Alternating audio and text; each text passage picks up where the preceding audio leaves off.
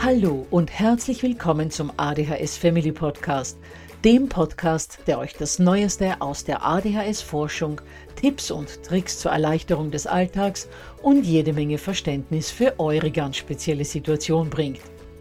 Ich bin im Übrigen Anna und war auch einmal eine verzweifelte Mama von einem betroffenen Kind.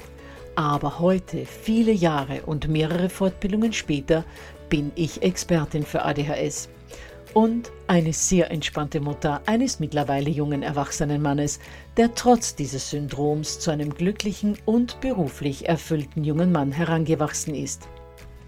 Ich möchte euch mit diesem Podcast genau dort zur Seite stehen, wo auch ich vor vielen Jahren Hilfe gebraucht hätte. Denn ich wünsche mir nichts mehr, als dass es euch auch gelingt, euer Kind in ein glückliches und erfolgreiches Erwachsenenleben zu begleiten. Bevor es aber mit der Episode losgeht, lasst mich noch auf zwei Dinge hinweisen. Punkt 1. Ich spreche in meinem Podcast immer nur von ADHS, weil das in der Fachwelt so üblich ist. Gemeint ist damit aber auch immer die verträumte Variante der ADS. Und Punkt 2. Die Werbungen, die im ADHS Family Podcast geschaltet werden, dienen der Finanzierung von Projekten, die der gesamten ADHS-Community zugutekommen – denn sie werden für die Produktion von Erklärvideos für Kinder oder für das familiäre Umfeld, für die Informationsweitergabe an Pädagogen, Diagnostiker und Ärzte sowie für spezielle ADHS-Projekte herangezogen. Mehr Informationen dazu findet ihr am Beginn von Podcast 128 bzw. in dem YouTube-Video, zu dem ich in den Shownotes verlinke.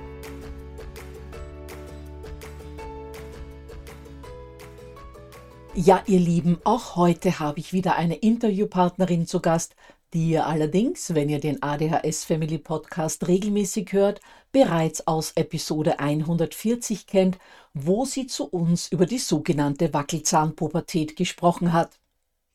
Ja, genau. Es geht um Kiran Doritzbacher, Ergotherapeutin und Familiencoach, und sie wird heute mit mir über das Thema Eintritt ins Schulleben sprechen, das ja ebenfalls in den Zeitraum der Wackelzahnpubertät fällt. Bevor es aber mit der Episode losgeht, noch zwei wichtige organisatorische Dinge. Erstens mal das PDF zu dieser Folge könnt ihr euch unter www.adhshilfe.net slash Schuleintritt 1 herunterladen.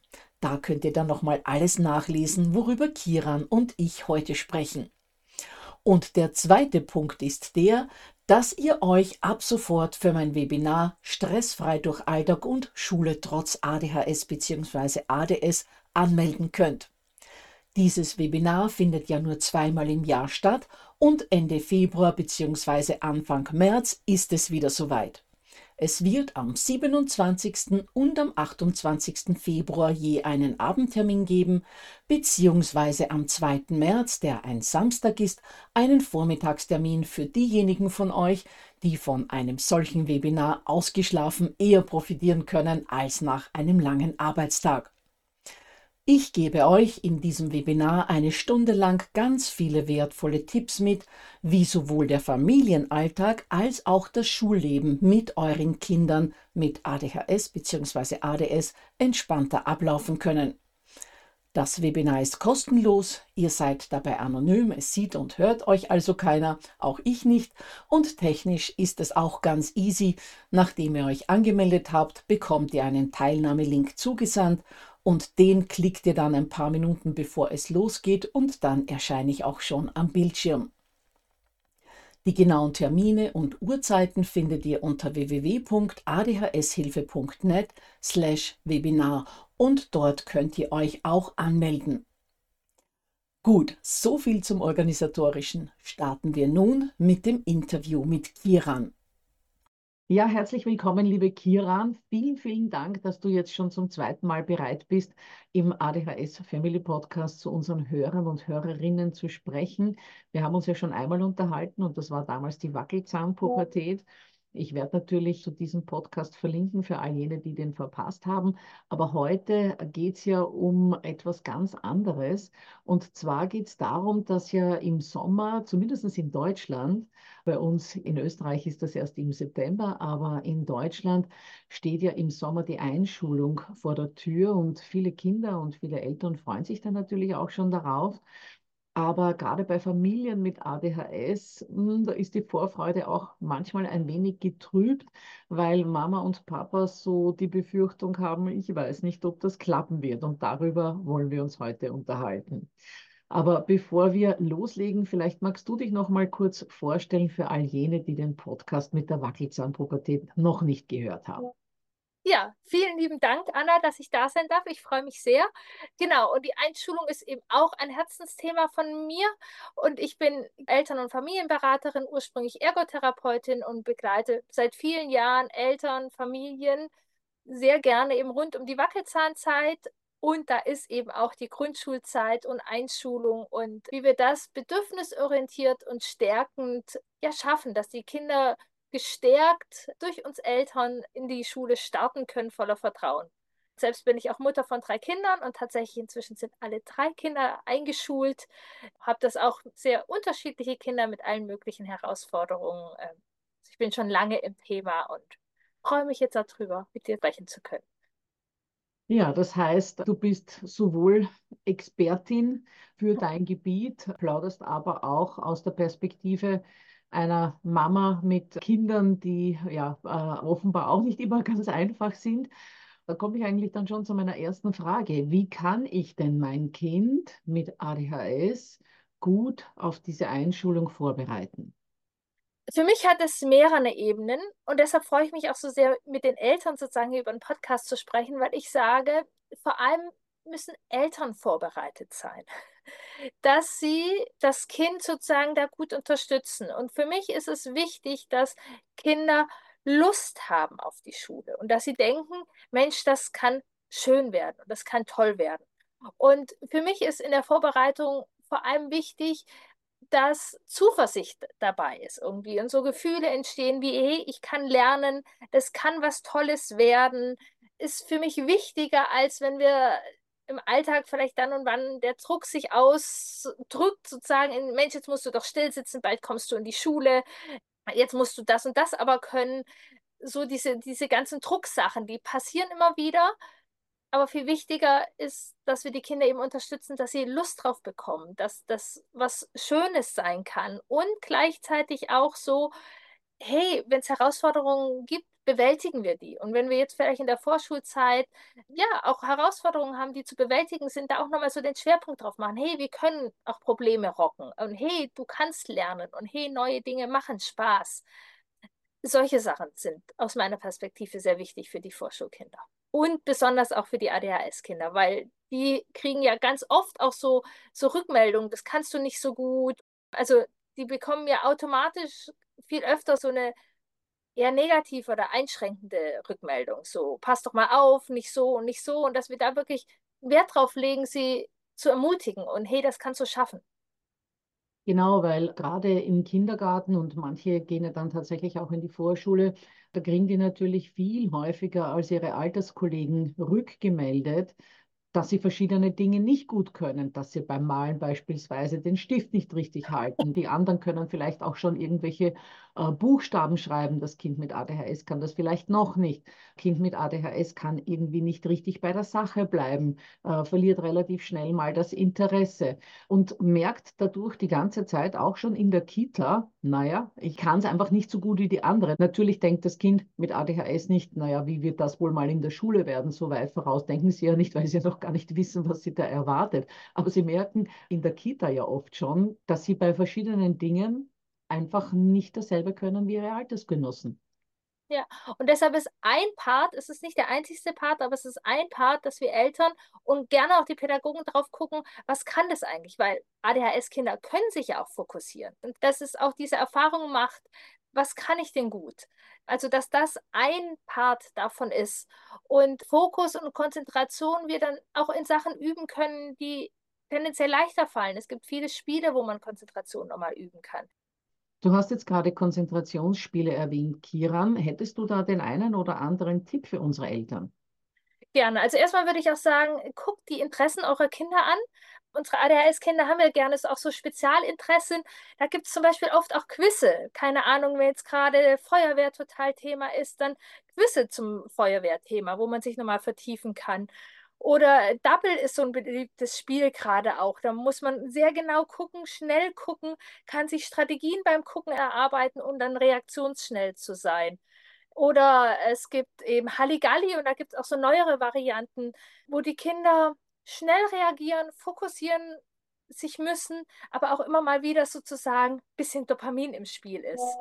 Aber es kann genauso gut sein, keine Ahnung, wenn das Kind großes Lego-Interesse hat, können wir da auch nochmal gucken. Auch da kann man super lernen, einen Plan haben, was ist meine Aufgabe eigentlich, wie führe ich die aus und was auch so wertvoll ist, was in der Schule viel gebraucht wird, gerade wenn man ADHS hat und mal der ein oder andere Leichtsinnsfehler passiert, dass man so Kontrollschritte einbauen kann. Also beim Lego bauen, ich baue hier fünf Steine oben drauf, ah, guck mal, sind die denn alle an dem Platz irgendwie so? Also dass man die Kinder unterstützt, so einen kleinen Kontrollschritt einzubauen.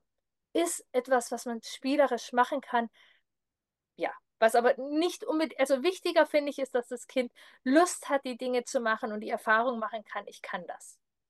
Das heißt, als Mama oder Papa muss man da wirklich äh, sehr aufmerksam dabei sein und schauen, was kann ich dem Kind äh, zumuten, ohne ihm die Freude am Spiel zu verderben.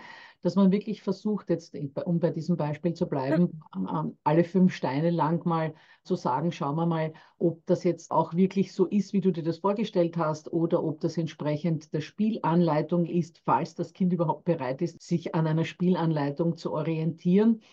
Und wenn man merkt, dass man dem Kind dann die Freude oder den Spaß verdirbt durch dieses ständige Kontrollieren, dass man da auch dazwischen wieder mal den Druck ein bisschen rausnimmt und vielleicht beim nächsten Mal, wenn das Kind dann wieder konzentrierter ist, da wieder versucht, ein, zwei, drei so Kontrollschritte einzubauen, weil wir kennen es ja ähm, von verschiedenen Konzentrationstrainings, dass dieses, ich überlege mir zuerst, was ich tue, dann versuche ich das entsprechend auszuführen und dann kontrolliere ich noch einmal, dass das ganz wichtige Strategien für die Schule sind. Und wenn man die vorher schon ein bisschen spielerisch üben kann, dann ist da natürlich viel gewonnen damit. Genau, und das können wir eben viel machen. Also das können wir auch, wenn wir draußen was bauen. Was willst du eigentlich bauen? Ah, super, das hast du vor. Okay, dann bauen wir mal. Ah, ist das jetzt so geworden, wie wir es uns vorgestellt haben? Also total, wie du es gesagt hast. Wir können es dann und wann einbauen, aber die Freude ist das Allerwichtigste. Das heißt, es ist im Grunde genommen äh, gar nicht so wichtig, äh, dass das Kind bis zur Einschulung jetzt schon regelmäßig Zahlen und Buchstaben übt. Oder würdest du schon sagen, dass das auch eine gute Hilfe sein kann, dass man das schon mit den Kindern vorübt? Ich bin tatsächlich eine der Personen, die sagt, wenn das Kind Lust darauf hat, gerne. Aber wenn das Kind keine Lust hat, können wir dadurch sogar mehr kaputt machen, als dass wir gewinnen.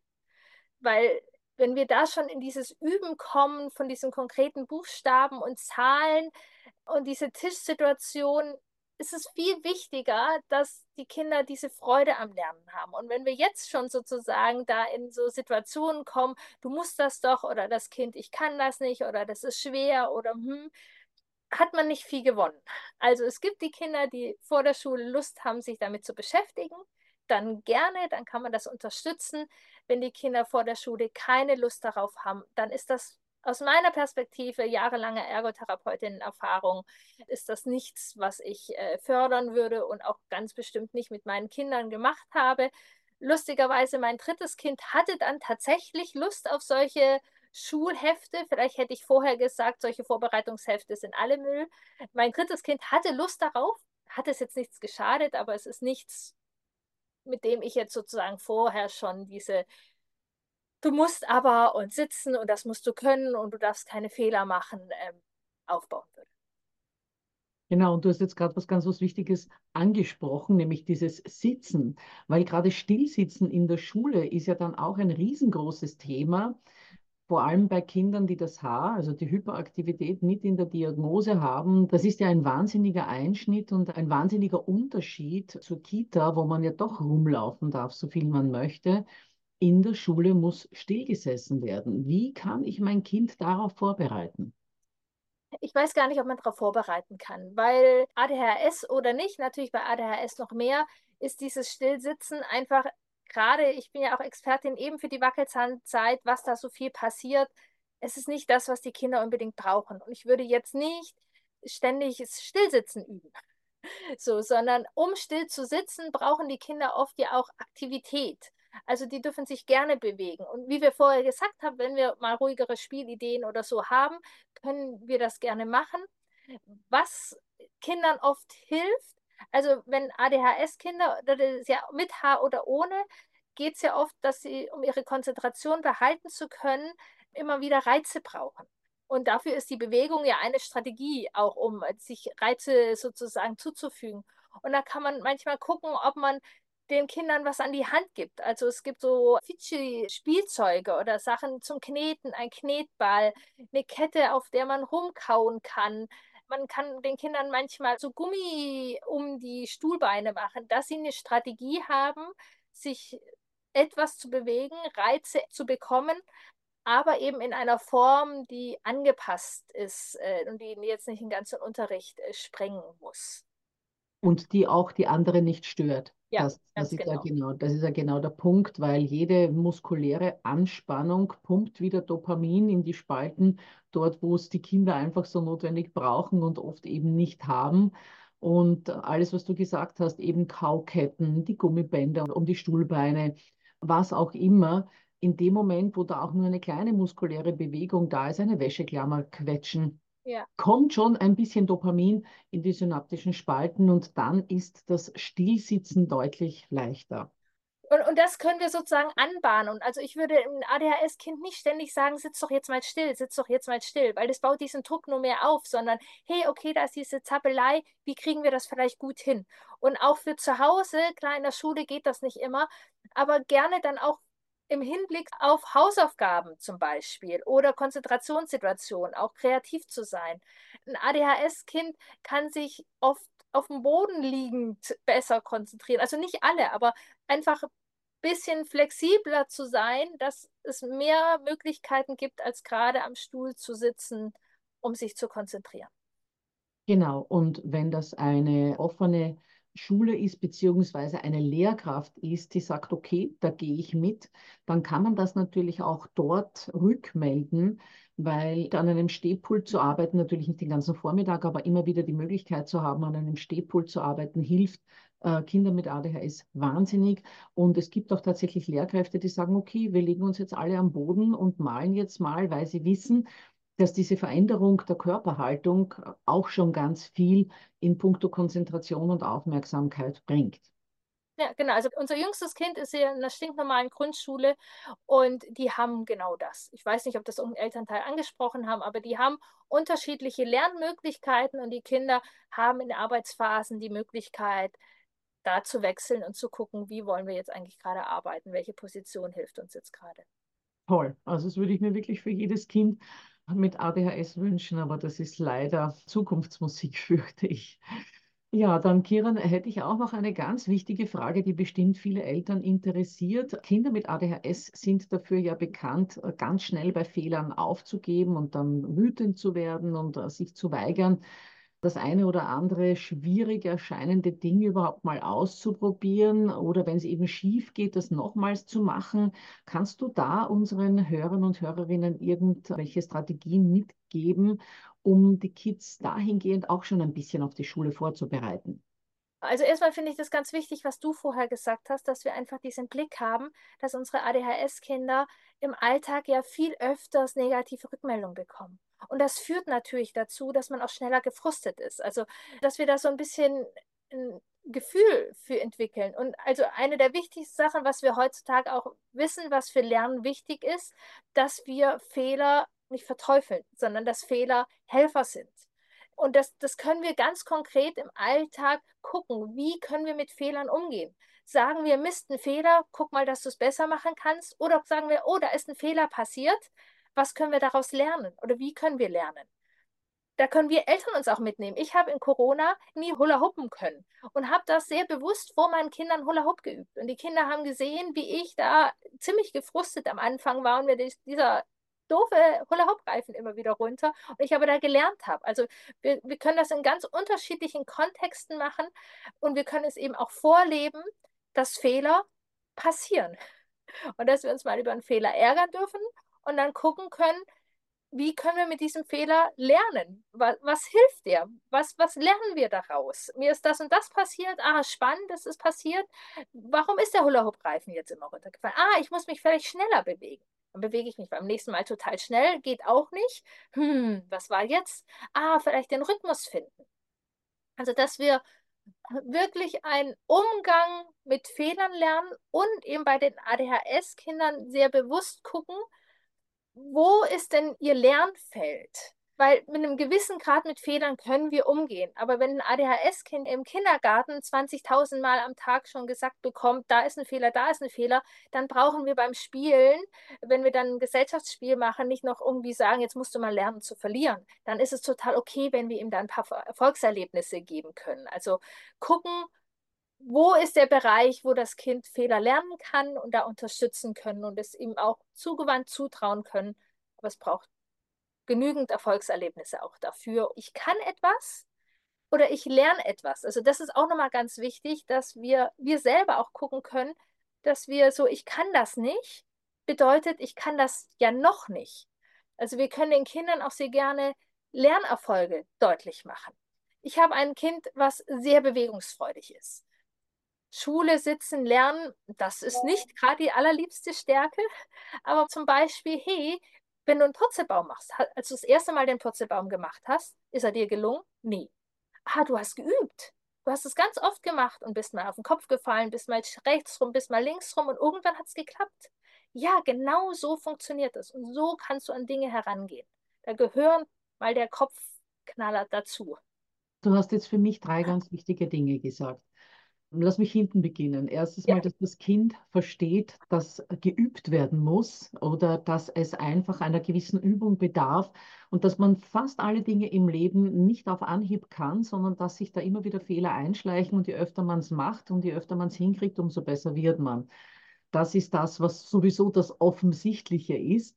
Aber du hast noch zwei andere Dinge gesagt, die ganz wichtig sind. Erstens mal unsere Vorbildfunktion. Und ich glaube, wir als Eltern unterschätzen die massiv wir denken uns oft, naja, das Kind weiß ja das, Punkt, Punkt, Punkt, und dass es das nicht auf sich ummünzen wird und so weiter. Aber das ist nicht so. Alles, was wir vorleben, das übernehmen unsere Kinder. Und wenn wir unseren Kindern vorleben, ich kann das nicht, aber ich bleibe da dran, ich lasse mich nicht frusten, ich werde auch nicht wütend oder vielleicht ein bisschen, aber ich versuche es dann noch einmal. Wenn das in vielen Bereichen vorgelebt wird, dann nehmen die Kinder das an und merken, niemand ist perfekt, aber der Weg ist nicht aufzugeben, sondern der Weg ist es einfach so oft zu versuchen oder sich andere Strategien zu suchen, dass es gelingt. Und die dritte Sache, die ich auch ganz wichtig gefunden habe, ist, wie reagiere ich als Mama oder als Papa, wenn mein Kind einen Fehler macht? Verliere ich dann auch ganz schnell die Nerven und sage, wow, und schon wieder und jetzt schau doch mal endlich und jetzt konzentriere dich doch mal. Oder gehe ich auf eine Art und Weise mit diesem Fehler um, dass ich dem Kind zwar diesen Fehler bewusst mache, aber sag, so wie du es eben gesagt hast, oh, da ist jetzt was passiert, wie können wir das ausbessern, was können wir daraus lernen oder was auch immer dann eben die Situation erfordern würde, dass das Kind sich eben nicht kritisiert fühlt, sondern okay, da ist was passiert, jetzt schaue ich, dass ich es einfach noch einmal mache und dass ich es diesmal besser hinkriege. Ja, total. Genau. Und einen vierten Punkt würde ich noch hin, eben der wichtig bei den ADHS-Kindern ist, dass wir gucken, also in welchem Bereich ist das möglich für sie, dass ihr Alltag nicht nur Frust, Frust, Frust, Fehler, Fehler ist, sondern dass sie eben genügend Erfolgserlebnisse haben, um dann mit diesen Fehlern den Umgang finden zu können. Ganz genau. Und wir hatten jetzt gerade den Podcast 149, wo der Benny ein 35-jähriger Mann, der ebenfalls ADHS hat, eine ganz wichtige Sache gesagt hat. Und zwar, dass wir den Selbstwert unserer Kinder nicht damit stärken, dass wir versuchen, die Schwächen auszugleichen, ja. sondern dass wir die Stärken stärken. Weil dann fühlt sich das Kind in vielen Bereichen wirkmächtig. Es gibt ja so viele Dinge, die Kinder mit ADHS gut können. Und wenn wir uns auf diese Dinge konzentrieren, dann werden die Defizite mit der Zeit von ganz alleine weggehen. Ja, und das finde ich total wichtig, ganz besonders in der Vorschulzeit, weil die Kinder sollen in die Schule kommen mit dem Gefühl, ich kann etwas, ich kann etwas lernen, ich habe Stärken. Und das gibt dann eben die Möglichkeit, auch an den Schwächen mehr zu arbeiten. Also dann unbedingt diese Folge bitte anhören als Vorschulvorbereitung. Genau, und der Grund, warum wir beide uns ja heute schon darüber unterhalten, obwohl noch lange nicht Sommer ist, ist, um den Mamas und den Papas eben genügend Zeit zu geben, ja. um all das, was wir heute besprechen, wenn sie sich dann mit ihrem Kind wiederfinden, dass sie auch wirklich Zeit genug haben, das zu üben. Genau, und das macht man nicht in einer Woche. Deshalb finde ich super und deshalb setze ich auch jetzt an, wenn wir eine Woche vorher Panik kriegen, dann kriegen wir das nicht hin. Dann können wir vielleicht noch drei Buchstaben üben, aber wir können nicht diese Dinge unterstützen, um die es wirklich geht ganz genau dieses Kind verinnerlichen sollte, damit es sich dann eben leichter tut. So, Kiran, jetzt haben wir da viel besprochen. Was aber passiert oder wie soll man als Mama oder Papa reagieren, wenn mein Kind irgendwie vielleicht schon vom Kindergarten die Panik mitgekriegt hat, dass es dieses und jenes nicht kann. Da gibt es vielleicht irgendwelche Kita-Pädagogen, die meinen, na, das wird nochmal was in der Schule mit dir werden oder ähnliche abwertende Aussagen. Was passiert, wenn mein Kind, warum auch immer, sagt, es will nicht in die Schule gehen? Was tue ich denn dann? Ja, ihr Lieben, und die Antwort auf diese Frage wird uns Kiran in der nächsten Episode geben. Und nicht nur auf diese Frage, sondern wir werden auch noch weitere wichtige Punkte besprechen, die in diesen letzten Monaten, bevor ein Kind mit seinem Schulleben startet, relevant sind. Dann erinnere ich nochmals an das PDF, das ihr euch unter www.adhshilfe.net slash Schuleintritt 1 herunterladen könnt und nicht vergessen, Ihr könnt Ende Februar bei meinem kostenlosen Webinar dabei sein, für das ihr euch unter www.adhshilfe.net slash Webinar anmelden könnt. Dann freue ich mich schon auf die nächste Woche, wo wir Teil 2 des Interviews mit Kiran hören werden.